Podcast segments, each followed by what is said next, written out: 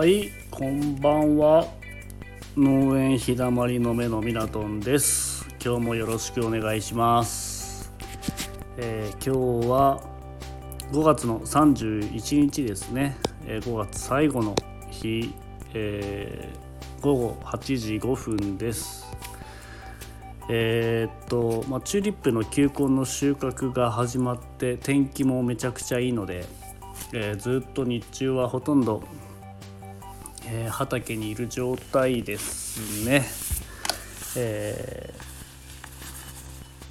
忙しいです結構。なるべくあのーこの晴れてるうちに、え収穫をしてしまわないといけないので、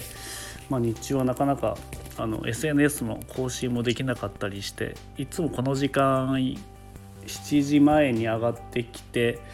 でちょこちょこ、えーまあ、納車に球根を入れるので、えー片付けなどをしてるので、えー、だいたいこの時間に上がれるような感じですかね今は。なんでだいたい、えー夕飯食うのが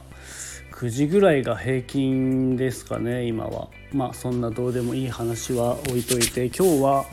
えーとまあ、チューリップの球根にもつながる話なんですけど結構やっぱりネズミの被害があるんですねチューリップの球根って大好きなんですよネズミが。なんで、えーちょっとまあ普段まあ、農家さんなら、えーかなり苦労されてるのかなと思うのでネズミについて、えーいろいろ多分全国の農家さん苦労してるのでそれに対する対策とかもかなり打ってると思います。でいろいろあの対処法なども調べてみ、えー見ているので、えーそれを少しお話しできればなと思います。で一般的に有名なネズミを駆除する追いは追い払う対策5つみたいのを簡単に紹介していきたいと思います。えーっとまず1つ目、えー殺素剤を使うということでこれは農業用途に限らずネズミ対策用としてたくさん、あのー殺素剤っていうのがね売られてると思うんですけどまあ、殺素剤はあの基本的に食べ物の中に毒性のあるものが混ざっているという形になってるので、まあ、食べた直後には効かないようにするなどして仲間に警戒心をあの抱かせないように工夫もされてたりします。ネズミが歩いてると、まあ、思われてるところとか荒らされてる、えー農作物の近くに置いとくことで一定の効果が見込めるというところで、えー以前自分もあのいちご作ってて、えーこれを結構 やったりしてあのまあ登録取れてるような農薬とか、えーまあ、ハウスの周りに置いたり、えー直接農作物の近くに置かないようにはしてるんですけど、まあ、そういった対策が必要です。あと罠を仕掛ける。これ2つ目ですね。ネズミは常にあの一定のルートをたどって移動するんですよ。あの修正的に、えー結構同じルートをたどったりします。でこういう修正を利用してあのもしネズミの通り道を知ることができたのであればこういう罠を仕掛けると効果的だったりします。ただあの殺素剤と違ってあのネズミそのものを捕獲する必要があるので、えーまあ殺素剤の場合は後で効いてくるので人知れずどこかで死んだりするんですけど、まあ、そのネズミを捕らえるので、まあ、それを見たくないという人は罠って結構直接的なのでおすすめはできないかもしれないですね。はい、あと3つ目超音波駆除機を使うということでさまざ、まなものが売られてるんですけども、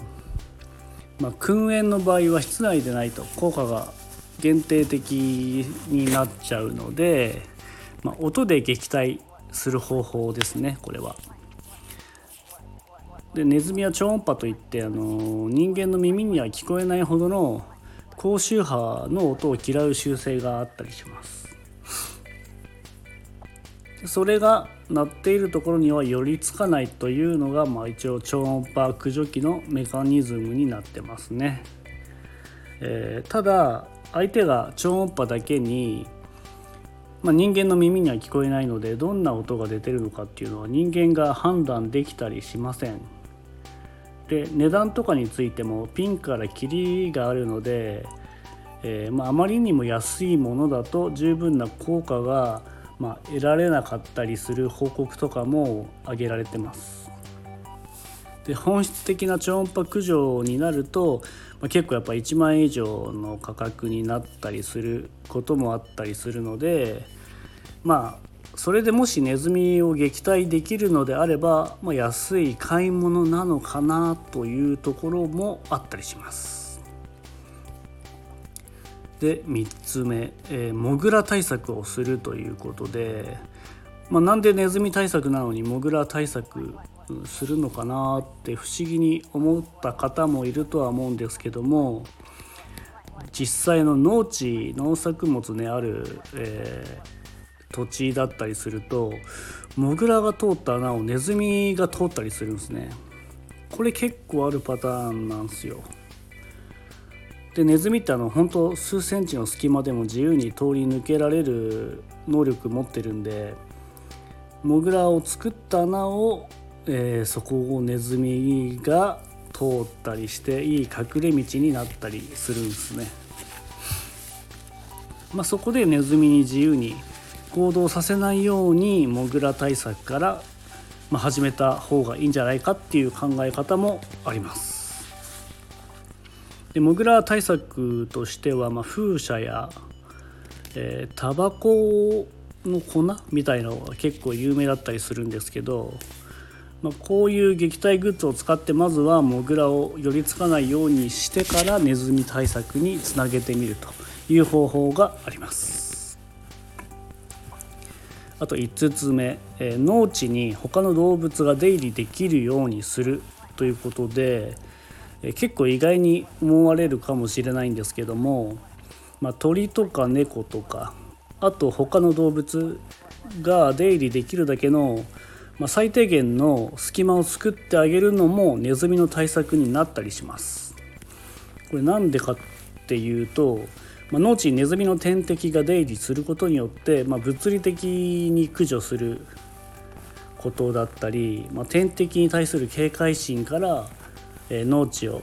守ることができるからですというふうなことが書かれています。これ結構逆の発想でねあえて、えー、他の動物を入れてネズミが寄りつかないようにするという方法もあったりします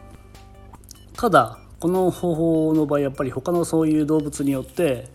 農地が荒らされる可能性も出てくるんで、まあ、ネズミ対策にまあ、急を要する場合などに限定した方がいいというところです。はい、これが5つの一応対策ということで、えー、まあ、ネズミ対策って今に始まったことではなくて古くからね本当に農家さんを悩ませてきた問題だったりするんで、まあ、伝統的な方法とかから、ま近代科学から生まれた方法まで結構選択肢っていうのは幅が広がってるんでえー、ま、ネズミのその被害に応じて対策していくのが一番ベストかなと。いうふうに思います。えー、まあ、結構うちの場合はチューリップの球根納車に保管して乾燥させるんですけど、まあ、そこの場合だと結構もう食われるのがもう当たり前なんで絶対防ぎようがないので、えー、ま簡単な、えネズミホイホイみたいなものは敷くんですけども、えまあ、半分諦めも肝心かなっていう部分もあったりします。ただやっぱり畑にある、まあ、収穫前の農産物とか食べられたりすると本当にイラッとくることがあったりするんで、まあ、そういう場合はもっと、えー、強度な罠を仕掛けたりとか、えー、対策がかなり必要になってくるのかなと思います。本当にあの農家さん苦労してるんですよ。あのーせっかくねあの種から育てて、えー、何ヶ月もかけた農産物がネズミに食われちゃって、えー、収かできないというところでもう最後の最後ゴール手前でやられちゃうっていう本当に悔しい思いしてる農家さんもいっぱいいるんで、まあ、ここは多分永遠の問題になるのかなというふうに思ってます。はい。今日はこの辺で終わりたいと思います。最後まで聞いていただいてありがとうございました。またあのプロフィール欄から、えー、もしちょっとでもためになったなと思ったらいいねボタンとあとできればフォローしていただけるとすごく嬉しいです。はい。あとあの SNS インスタグラムツイッターとかもやってますんでよろしければ、えー、そこも覗いていただければ嬉しいです。はい。じゃあこれからちょっと片付けを終わらせて飯を食いたいと思います。はいさようなら。